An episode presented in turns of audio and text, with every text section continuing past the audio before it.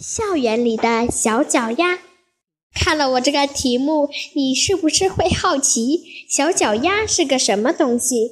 哈哈，告诉你们吧，小脚丫是我们学校的一个小水池，因为水池的形状像一个脚丫，所以我称它小脚丫。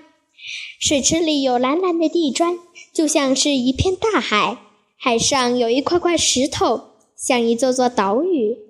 下课时，小朋友们就踩着岛屿走来走去，真好玩呀！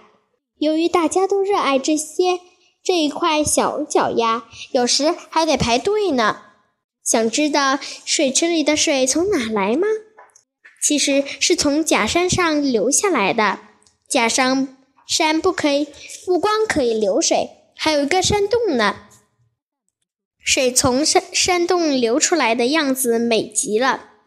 在我刚刚入学时，这儿就是我玩我的最佳玩耍之地。小脚丫的山是山美，水也美，更美的是四周的花儿。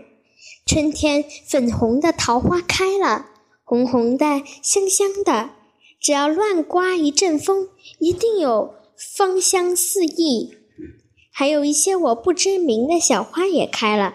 是一种洁白的五片花瓣的小花，鹅黄色的鹅花心在花瓣的映衬下显得更美了。一位女孩正像正在这春风中静静的阅读，连小鸟落在她的小辫子上都不知道哦。冬天的时候，如果能下雪。